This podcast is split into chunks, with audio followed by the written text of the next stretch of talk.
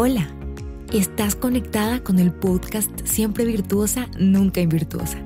Prepara tu corazón y descubramos juntas lo que Dios quiere hablarnos hoy.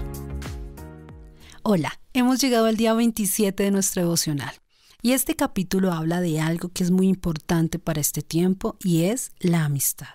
Hoy quiero hablarte del valor de la amistad, pero el verdadero valor Hoy en día la amistad se mide por alcahuetería y no realmente por lo que es una amistad. La verdadera amistad te lleva al cumplimiento de tu propósito y nunca te aparta. Desde que fui pequeña yo era muy, muy amiguera.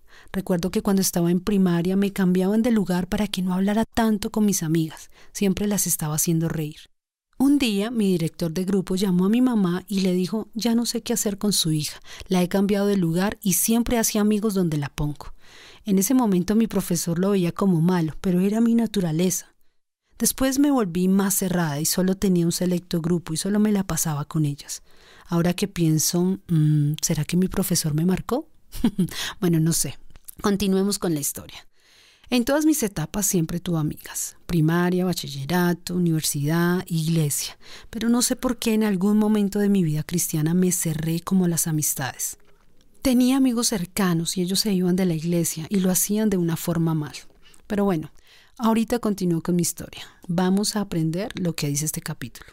El verso 5 dice, es mejor la reprensión franca que el amor secreto. Primero, la verdadera amistad te reprende. Las amistades que tenía antes me decían era que hiciera lo malo, pero una verdadera amistad es aquella que te guía por el camino correcto y te dice si algo está mal, pero no de acuerdo a lo que esa persona piensa, sino a lo que dice la Biblia. Te lo explicaré con algo que me pasó. Recién iniciamos la iglesia, teníamos unos amigos muy especiales, unos pastores de otra ciudad. Teníamos la misma edad, veníamos del mismo ministerio, hacíamos actividades de la iglesia juntos, como encuentros, seminarios de líderes, encuentros de, parejas. Era una amistad muy bonita, teníamos mucha confianza. Hasta que un día yo empecé a notar que ellos comenzaron a cambiar. Hacían comentarios fuera de tono y querían como murmurar. En ese momento dije, alerta, hay algo que está fuera de orden. Pasó el tiempo y ellos de un momento a otro tomaron la decisión de irse de la iglesia. Se llevaron la gente, le cambiaron el nombre a la iglesia. Fue muy duro para mí. Recuerdo que tuvimos una actividad en la ciudad donde ellos vivían y les escribimos para que pudiéramos vernos. Ellos se habían ido en esos días. La verdad, el amor que teníamos hacia ellos nos hacía buscarlos y hacer que recapacitaran, que lo que estaban haciendo era una locura. Nos encontramos en el parque y comenzamos a hablar. Les dijimos que lo pensaran, que no hicieran eso, pero desafortunadamente ellos estaban endurecidos y ellos nos dijeron lo mejor es que no hablemos más porque no queremos contaminarlos. Ese fue el último día que hablé con ellos. Les reprendimos en el amor que les teníamos, pero ellos no quisieron. Me hubiera podido quedar callada y ocultar el amor hacia ellos, pero preferí hablar.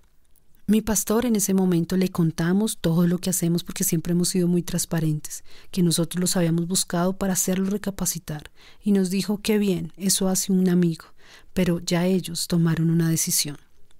Entendí que debía sembrarlos y que Dios me estaba diciendo que me hiciera a un lado, y sembré esperando lo mejor. Lo segundo está en el verso 6. Dice, son mejores las heridas del amigo que los besos del enemigo. Lo segundo es fieles son las heridas del que ama. En una amistad siempre hay roces. El hecho que seamos cristianos no quiere decir que no tengamos diferencias.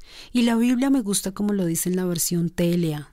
Más te quiere un amigo cuando te hiere que tu enemigo cuando te besa. Aquí hay encerrada una gran verdad. Los dos son amigos. Uno te hiere y el otro te besa. Si nosotros lo pensamos en la lógica, podríamos decir el verdadero amigo es el que te besa y el enemigo es el que te hiere. Pero acá está diciendo, el que te hiere es tu amigo. ¿Por qué? ¿Cómo así que un amigo me hiere? Entonces es porque un amigo dice la verdad. Un amigo tal vez hará cosas que nos duelen a nosotros en nuestro ego, en lo que nosotros estamos haciendo mal. Nos están llamando la atención por algo que estamos haciendo y eso nos va a herir. Pero el Señor está diciendo que es mejor esas heridas, porque un enemigo puede ocultar su odio y lo que siente hacia nosotros simplemente con decirnos que todo está bien, que no pasa nada y nos lleva por un mal camino. Algo más que dice en este capítulo está en el verso 9. Dice, el consejo sincero de un amigo endulza el alma, como el perfume y el incienso alegran el corazón.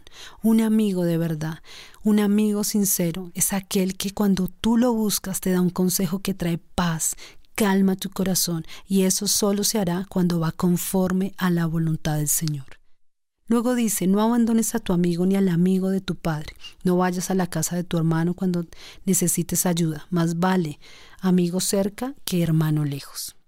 Este capítulo habla mucho de la amistad.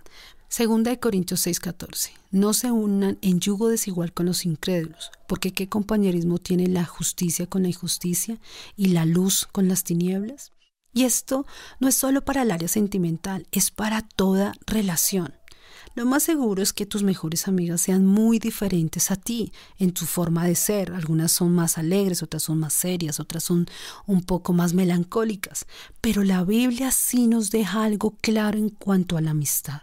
Y es que tus mejores amigos deben tener el mismo nivel de temor de Dios que tú. La Biblia enseña que la amistad con el mundo es enemistad contra Dios. Así que tú debes evaluar las amistades que tienes ahorita. Tú puedes tener compañeros de trabajo, puedes tener compañeros de universidad, pero tus mejores amigos deben ser personas en el mismo camino tuyo, en el mismo temor de Dios, porque de lo contrario, esas personas no están siendo una buena influencia para ti. Ahora, no me refiero a que no podamos hablarnos con personas que estén afuera. No, no quiero decir eso y no quiero que lo tomes por ese lado.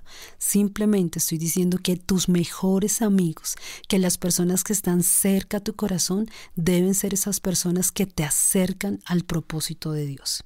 La Biblia está llena de historias de amistad. La más representativa, David y Jonathan. Ruth y Noemi. Jesús llamó a sus discípulos amigos. Hubo un tiempo en que me sentía que no tenía amigos.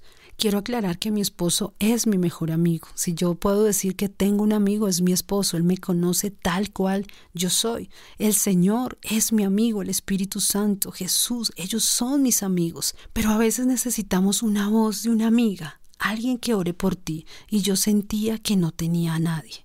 La Biblia dice que quien quiere amigos ha de mostrarse amigo. Y yo no iba a tener amigas si yo no era amigable. Hubo un momento en que pensé, pero yo no era así cuando pequeña. Señor, yo quiero ser como realmente es mi esencia. Y Dios empezó a colocar personas sinceras a mi lado, amigas que han estado conmigo en muchas etapas, y que nuestra amistad, el fundamento es el Señor. Somos demasiado diferentes, pero de cada una de ellas yo aprendo mucho. Yo siento sus oraciones y su amistad es un regalo para mí. Hicimos un compromiso. Si alguna se va como a desviar, le vamos a llamar la atención. Hasta el momento, gracias a Dios, no lo hemos tenido que hacer. La verdadera amistad es un regalo del cielo.